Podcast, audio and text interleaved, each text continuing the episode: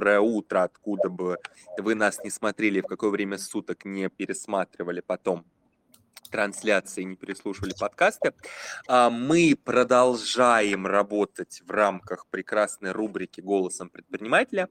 А, меня по-прежнему зовут Артем Газбенко, и сегодня моя собеседница Вера Величко, главный исполнительный директор, если я правильно понимаю, э, да, русскую транскрипцию того, как пишется ваша должность, э, Oval Studio, и, собственно, об этом мы и поговорим. Как, э, э, как можно прочитать на сайтах э, ваших и на каких-то других источниках, вы занимаетесь разработок игр для разных платформ и качественным аутсорсом игровой графики. Вот если попытаться э, тайны этих слов и этой фразы немножко раскрыть, э, mm-hmm. то, пожалуйста, расскажите подробнее о том, чем именно занимается компания, и как, и как такой второй небольшой вопрос, какая ваша роль в этом процессе?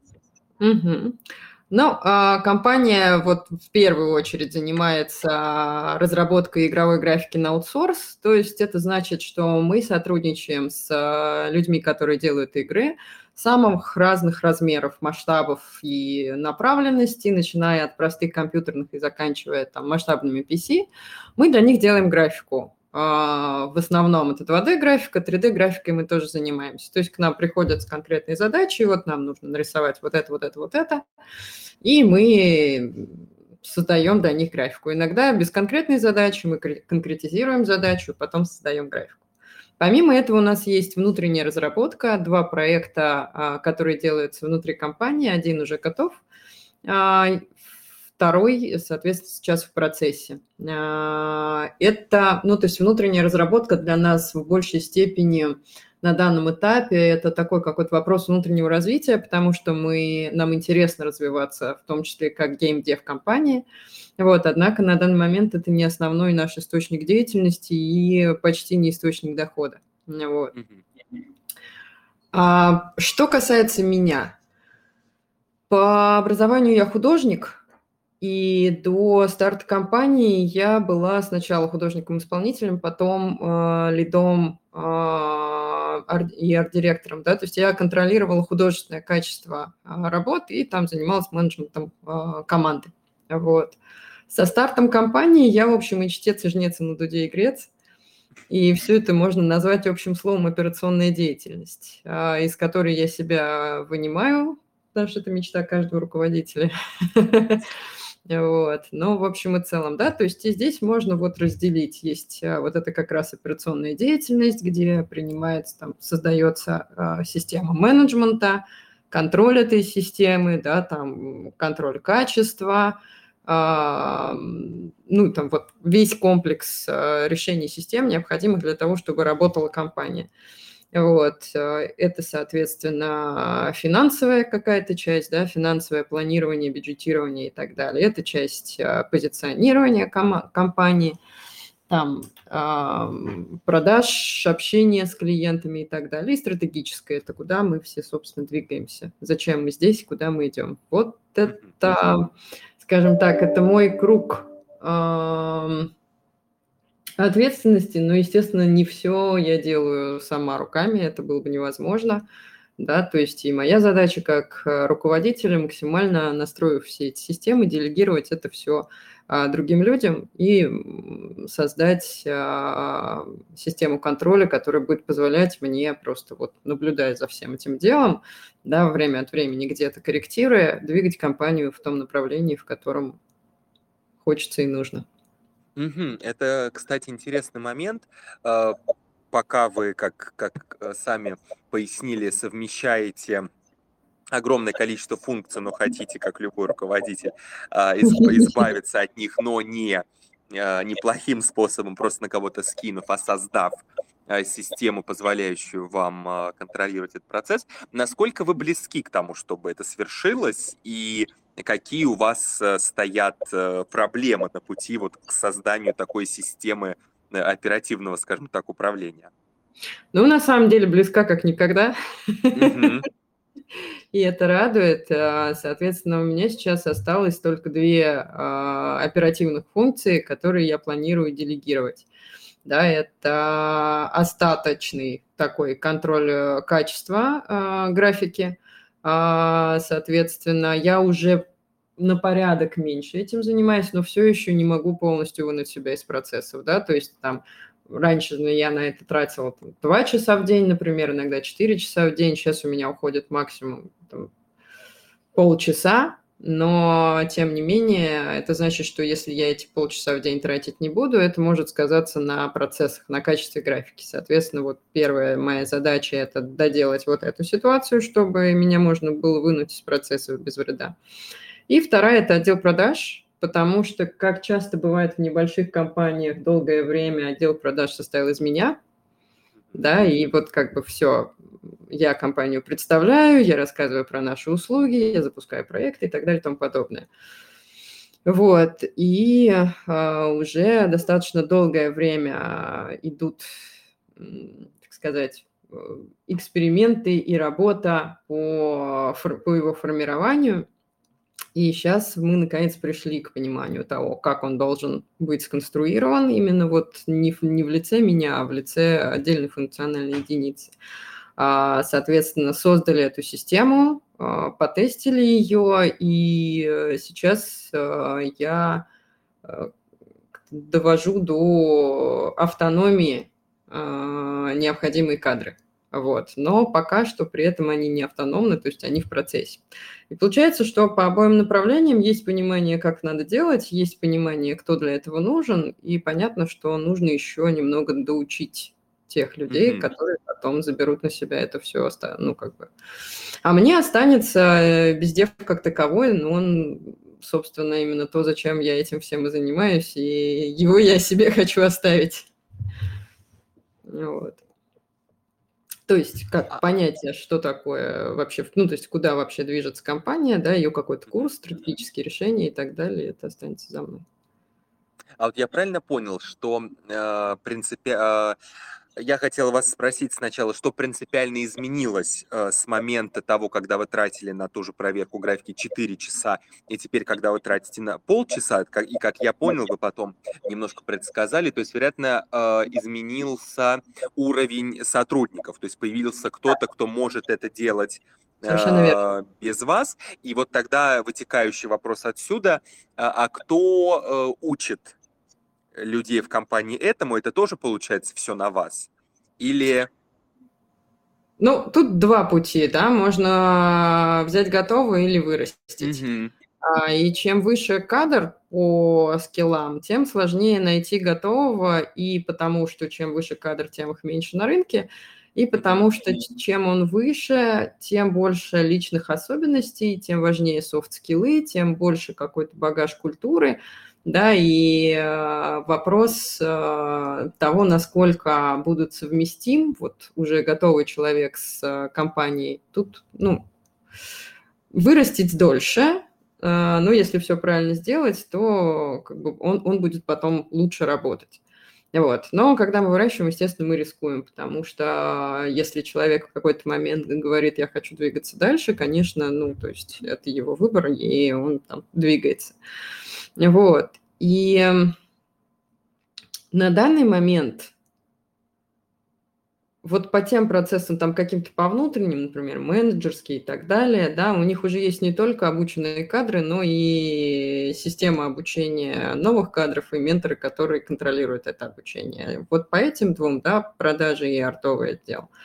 А, соответственно, учу я, и э, кроме меня сейчас это никто делать не может. Но задача и там, доучив этих ребят до уровня, э, подготовить э, их и для того, чтобы они дальше могли э, учить следующих и так далее.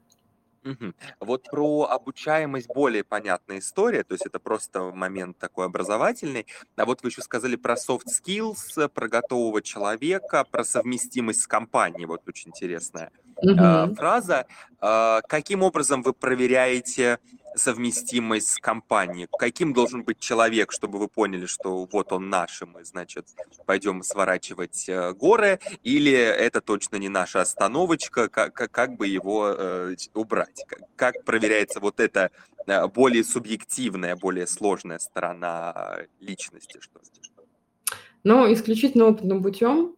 Mm-hmm. А, лет шесть назад я наблюдала, как а, один мой знакомый а, по одной строчке в резюме отсек кандидата. Причем резюме было хорошее, все. Но вот одна строчка в резюме, и он сказал, нет, не подойдет. Я спросила, почему. И он расписал целый вот какой-то вот вывод на основе этой строчки. Человек, который пишет так, значит, что вот это в таких-то ситуациях, вот это вот будет потом так, мне это не подходит. И тогда мне это показалось чрезмерным, потому что я подумала, нифига себе, то есть по одному слову, да, вот у человека уже все, закрыта как бы дверь а вдруг оно там оказалось случайно. Мне показалось, что это очень жестко. А через э, несколько лет я поняла две вещи. Во-вторых, ри, во-первых, риски, которым, которыми э, оперирует человек, принимая такие решения, да, и риск э, упустить ценного кандидата куда ниже, чем риск, аж, ну, как бы не, не пойдя, так сказать, не приняв свои вот эти вот ощущения, взять человека, который там окажется не к месту и разрушит систему. И казалось бы, вот, например, мы ищем какого-нибудь единорога, человека на высокую позицию с редкими навыками. И мы можем его посмотреть и увидеть то самое слово в его резюме, которое нам покажется не, ну вот, да, триггером на то, что э, этот человек не подойдет для работы в нашей команде. И можно сказать себе, ну вот это же единорог, такого же фиг найдешь. С одной стороны, может быть, да, с другой стороны, чем э, радужнее единорог, тем больше, скорее всего, у него будет ответственности. А если много ответственности окажется у человека, который не подходит компании, то в тот момент, когда что-то сломается, что-то сломается так, что потом будут чинить трое таких единорогов. Вот. А, и когда я это все почувствовала на своей шкуре, так сказать, я поняла, что я не имею понятия, права я или нет, оценивая человека вот по таким словам. У меня нет стопроцентной уверенности в этом, но это решение, которое никто, кроме меня, не примет. И когда вот в этот момент какой-то, я не знаю, наверное, у каждого руководителя возникает этот вопрос, а как мне понять, прав я или нет? Никак, проверь но э, решение необходимо принять. Это первый момент. А, а второй момент, что чем больше работаешь с людьми, тем больше действительно накапливаешь вот этих статистических данных, и с полной уверенностью уже по одному слову можешь понимать, если оно появилось в резюме, то либо оно там появилось не случайно, и это значит вот это, либо оно там появилось случайно, и человек не знает, как такие вещи влияют на соответственно, селф-презентацию, а это тоже уже э, определенная красная А можете привести пример? Вот что я такое должен написать в резюме, чтобы вы меня точно не взяли? Да, это очень хороший такой провокационный вопрос, но очень, как сказать, справедливый. Конечно, интересно услышать конкретику. Но смотрите, а, есть базовые вещи, которые будут важны в любой компании, и есть индивидуальные вещи, которые а, работают именно у нас, потому что у нас есть определенная экосистема. И вот, соответственно, базовые вещи, которые в принципе относятся к э, профессиональной этике и важны практически везде, это э, уважать э, себя, своего нанимателя и понимать суть процессов, да, вот, и, соответственно, если человек занижает где-то свои там, вот прямо видно, что он занижает свои э, навыки. И говорит, я не знаю, не умею там или еще что-то заранее, когда его даже не спросили, естественно, это вот, ну, как бы занижение себя, низкая самооценка, с ней трудно работать. Вот, а, соответственно, ну, понятное дело, уважение к собеседнику. А дальше интересная штука. Если человек, например, а, информацию там где-то подал таким путем, что ее трудно воспринимать, да, а, например, прислал резюме, в котором есть ссылка, по которой нужно пройти и скачать архив с его работами. Это я прям утрировала, но как бы а, И возникает понимание, что либо у человека недостаточно опыта, чтобы понимать, что вот, ну, как бы это, это уже сразу не прохождение, либо он э, вообще в принципе об этом не подумал, как, ну вот такие какие-то штуки. Я не помню, чем конкретно, то есть у меня, я не запоминаю именно вот эти вот фразы типа вот списочком, да, я не помню, что конкретно было в той фразе, а, но вот там тоже, например, есть такой а, красный флажок, да, когда а, человек а, жалует, э, как не так жалуется, а принижает своих предыдущих работодателей. Угу. Переносит ответственность любым образом. Да, то есть, или где-то проявляет какую-то вот конфликтность. Перенос ответственности на предыдущих работодателей тоже, да, вот а, как бы такой момент, значит, не берет на себя. И тень таких вещей может а, во фразах проскакивать. Недавно был такой показательный момент. У меня э, идут еженедельные стримы, и на них слушатель задает вопрос. На одном из стримов слушатель спросил, я, говорит, прохожу собеседование постоянно и никак не могу найти работу. Э, что может быть не так? А потом он я не помню, то ли на стриме, то ли в личке он это раскрыл, он, рас, он объяснил что-то еще, и поэтому чему-то еще было понятно, что он э, считает э, работодателей идиотами, грубо говоря, да, которые вот не видят его таланта. Я говорю, ну вот с, такой, с таким посылом понятно, почему вы не проходите. А он говорит, я же не говорю об этом. Я говорю, ну, они это видят. Вы об этом прямо не говорите, но какая-нибудь ваша фраза, где-то там одно слово, и оно все равно выдает вас с головой. И любому, любому человеку, который работает с людьми, будь то HR или руководитель. Да, хорошо, это интересно. А, я прочитал, что ваша компания проработала 88 месяцев, а, выпила 1250 литров кофе, а, работает в ней сейчас 53 человека, и за это время было создано 35 проектов.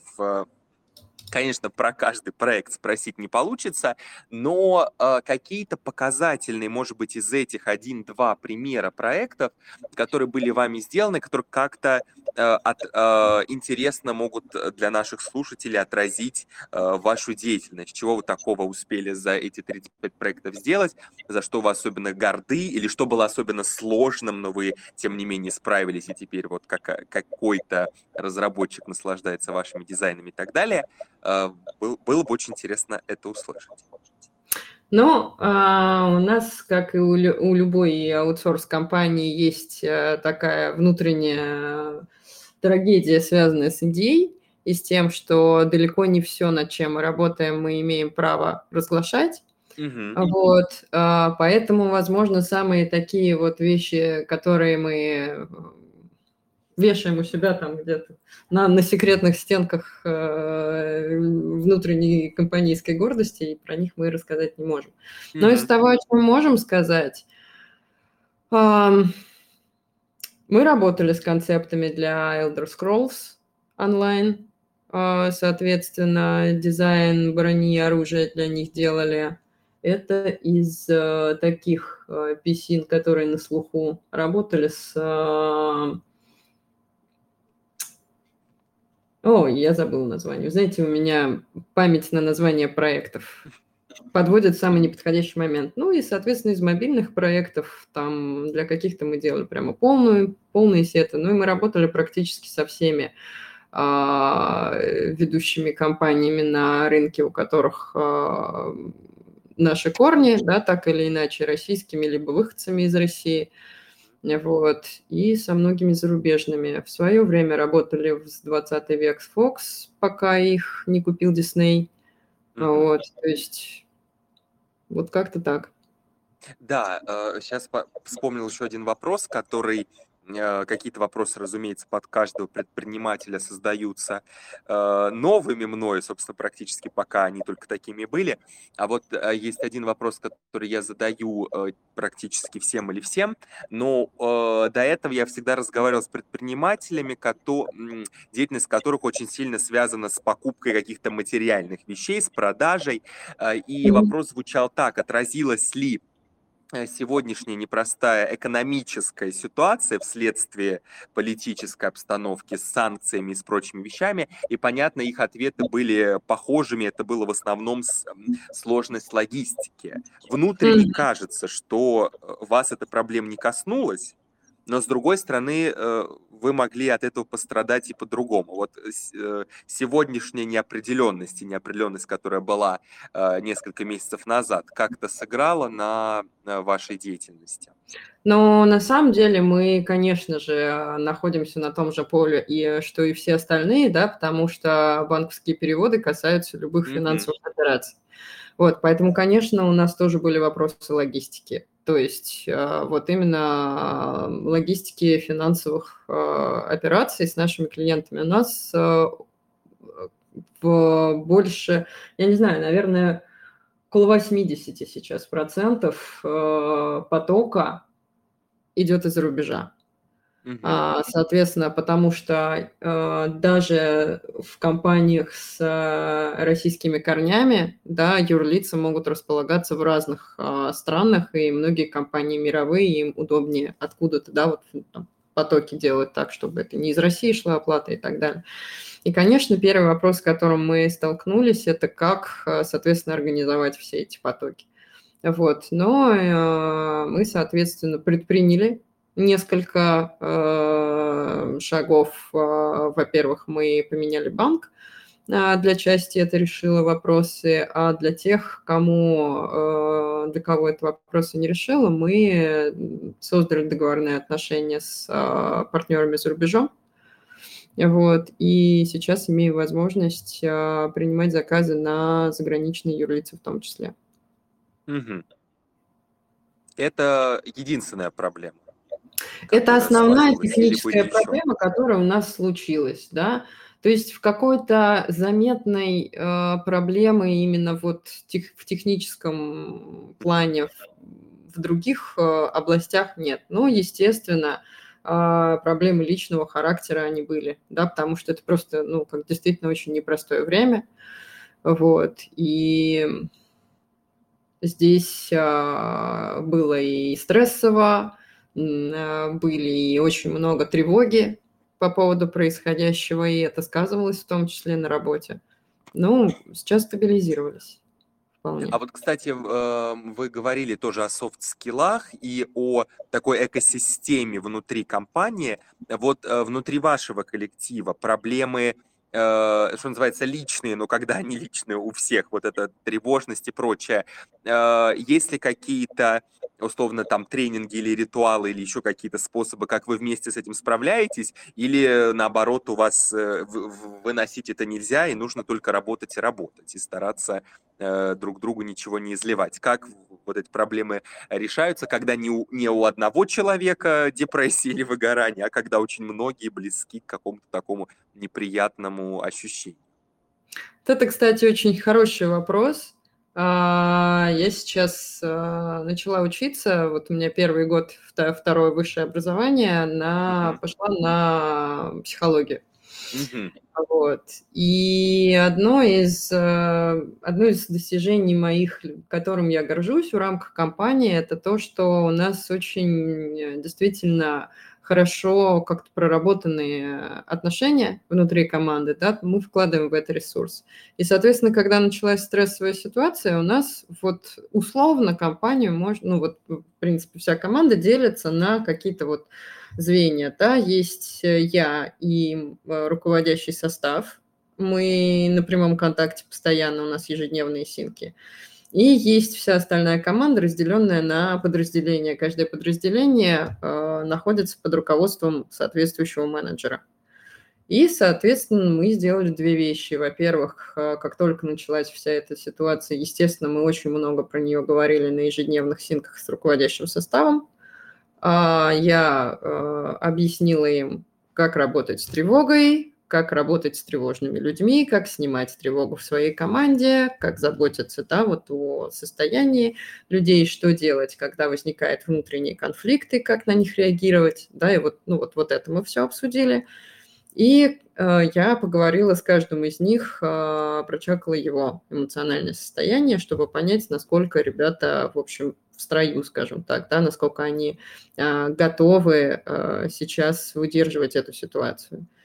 И, а, ну, то есть это помогло настроить, да, вот настраиваешь верхушку, дальше уже все идет а, идет команду. И второе, что мы сделали, это еженедельные созвоны общестудийные, на которых мы обсуждали, проговаривали какие-то вещи, говорили о перспективах, о происходящем, о каких-то финансовых вопросах, которые ребят волновали. А, в том числе проводили какие-то тренинги, так сказать, по работе с тревожностью, по а, состояниям там вот э, потому что делать, когда эффективность падает э, рабочего процесса, потому как реагировать на выгорание, которое в этом плане может произойти. Вот. И в том числе э, по э, экологии межличностных взаимоотношений. Да, каким образом нам в команде создать такую атмосферу, в которой мы останемся друг для друга и коллегами, и товарищами, а, вне зависимости от того, что происходит и что каждый из присутствующих думает о происходящем. Большое спасибо э, за ответ. Мы уже практически подходим к концу. Э, и перед тем, как совсем завершить, хочу вам предложить ответить на такой небольшой блиц. Угу. Ответы подразумеваются не очень длинными, но ну как пойдет. Угу. Вы работаете из дома, офиса или коворкинга? Из дома из дома. Без чего вы не представляете свой рабочий день? Хм, без компьютера. Без компьютера. А, вы ведете бумажный ежедневник или пользуетесь электронными планерами? Трелла. Угу. Вы когда-нибудь хотели изменить деятельность и больше не заниматься предпринимательством? Изменить деятельность – да, больше не заниматься предпринимательством – нет. А какую бы вы деятельность, э, из как бы вы изменили деятельность? Ну, я на самом деле сейчас этим и занимаюсь. Я вот студент первого курса. Вот, и э, я не хочу ничего кардинально менять там, да, но я сейчас уже создаю определенный, э, ну, как ответвление, и моя задача все вот это вот так вот органично сложить. И я, если бы мне кто-то год назад сказал, что я пойду сейчас в 35 лет получать вторую вышку на клинического психолога, я бы сказал, что... Вот, а сейчас это... А что вами произошло? Почему вы решили получить э, высшее образование по психологии? На самом деле я очень давно интересовалась э, вопросом, но я при этом всегда считала, что сама лично не буду этим заниматься, и я не буду зарабатывать этим деньги, или я не буду работать с людьми как консультирующий терапевт. Вот, а потом в моей жизни случилось очень э, большое количество таких э, тяжело переносимых ситуаций, и я своевременно обратилась за помощью. И в процессе этой, ну, то есть, а там уже было все в таком формате, как бы, когда все наложилось, и для того, чтобы вывести, нужно все переделать.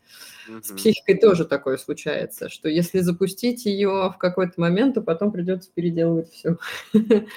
Вот. И в условиях а, как бы серьезной нагрузки а, и всей остальной деятельности, которая у меня никуда не делась, то есть я была поставлена перед необходимостью срочно пройти глубочайший личный катарсис, не потеряв эффективность как руководитель, преподаватель, там, ментор и так далее.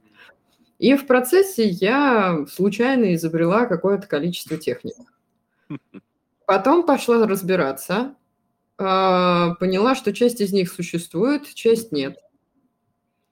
И некоторые вещи, которые у меня вот так вот сложились, потому что иначе я бы не прошла – ну, типа это... Если кто-то про это и знает, то это еще не распространенная методика, и уж точно не методика, пруфнутая научным сообществом. Угу. И тут я подумала, так, не, ребята, короче, давайте мы тут все переосмыслим. Вот, но, проще говоря, я получила определенный опыт, из которого, как мне сейчас кажется, можно создать действенные методики, часть из которых будет, опять-таки, по моим ощущениям, в достаточной степени э, перспективной и в каком-то смысле новаторской. Так это или нет, мы проверим, я в начале пути, но вот это то, что меня сейчас мотивирует, и то, что меня туда завело в конечном итоге. Хорошо, последний вопрос нашего превратившегося в разговор о психологии Блица. На Ага. сколько лет вперед вы выстраиваете планы развития своего проекта? 10. 10. А, И финальный вопрос, который э, я больше всего люблю задавать, потому что всегда получаю самые разные ответы, и он не блицевый, поэтому отвечать можно как угодно. В чем секрет успеха? Хм. А, Очень хороший вопрос. А, Наверное, вот у меня есть один а, готовый чужой ответ, который я использую. Он звучит как а, люди, пришедшие к успеху, отличаются от людей, которые к нему не пришли, только тем, что они в свое время не остановились. Но это такая философская концепция, которая, ну, из серии вот мотивационных плакатов. А если бы меня спросили, в чем секрет именно моего успеха, я бы, наверное, сказала, что это э, лень. Так. Почему? А, я всегда ищу кратчайшие пути. Мгм. Я человек, с одной стороны, очень много чего желающий, а с другой стороны, очень ленивый. И мои желания многократно превышают возможности одного человека. А, даже если они не превышают этих возможностей, вот так вот, ну как, смотришь, ну что-то рисовать, 15 часов, конечно, жесть. А, а как можно за 5? А, вот так, окей, хорошо. Я же могу об этом рассказать. Ребята, тут за 5 часов можно нарисовать. Ух, сколько вас набежало. Давайте я вам об этом расскажу на курсах. Курсы, я не могу больше их вести. Куратор. Но на самом деле мое стремление уменьшить, сократить путь, уменьшить работу, оптимизировать все, что только можно, и внутренне, и внешне, ведет к поиску э, альтернативных систем, альтернативных решений. И как мне кажется, ну и то есть, а мышление способствует этому, то есть вот, ну, оно у меня есть, когда я вижу общее, декомпилирую на составляющие, чтобы понять, как работает суть, и из этой сути я понимаю, что в этом общем можно переделать, чтобы работало быстрее или проще. Мгм. И вот это и есть, собственно, наверное, моя какая-то личная уникальная ценность, на которой я и зарабатываю. Окей. Спасибо огромное, очень ценно. К сожалению, время нашего эфира подходит к концу. Э, Дорогие друзья, дорогие слушатели, мы сегодня с Верой Величко поговорили о софт-скиллах, об ответственности, о том, какие слова не нужно писать и как себя не нужно вести, э, подавая резюме, приходя на собеседование, о психологическом климате и даже о том, как лень формирует альтернативные системы. Вера, надеюсь, прощаемся не навсегда. Огромное вам спасибо и увидимся в следующем выпуске «Голосом предпринимателя». Пока. Спасибо. Спасибо. Всем пока.